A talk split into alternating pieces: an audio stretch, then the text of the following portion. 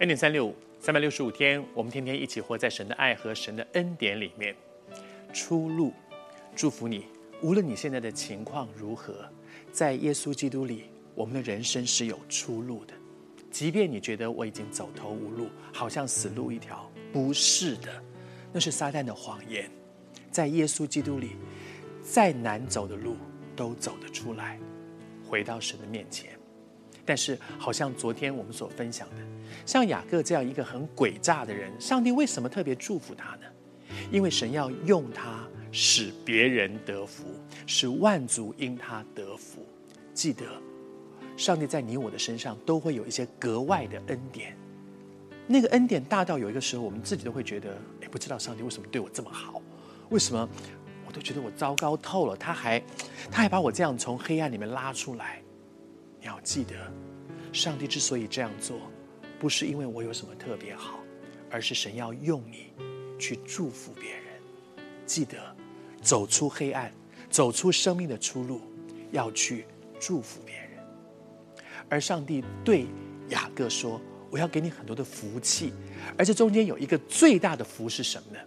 神对他说：“我与你同在。”他说：“我也与你同在。”那意思是说，很多人都经历神的同在，他的爸爸经历神的同在，他的爷爷经历神的同在。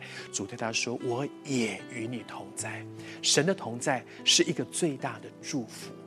那个祝福是什么？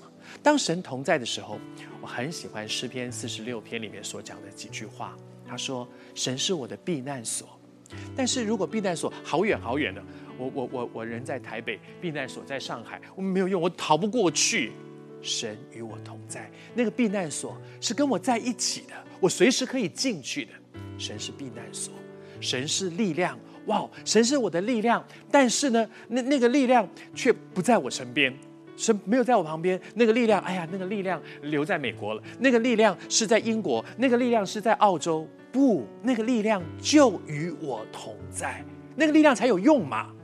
不然就好像哦，我有好多的钱，但是哦，但是存在一个很远的银银行，我领不出来，那有什么用呢？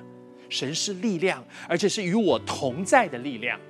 后面说，神是患难中随时的帮助，那个意思就是随时的帮助，就是当我需要帮助的时候，他不会说哦，今天已经下班了，今天已经打烊了，今天已经哦，明天请早。我就是今天，我是现在，我是目前随时的需要，他随时成为我们的帮助。你知道神的同在就是这样，祝福你。我还是说，无论你现在人生的光景如何，你遇到多大的困难、多大的困境，你活在很深的懊恼，说早知道我当初就不。我猜雅各躺在那个石头的枕头上面，在那里很。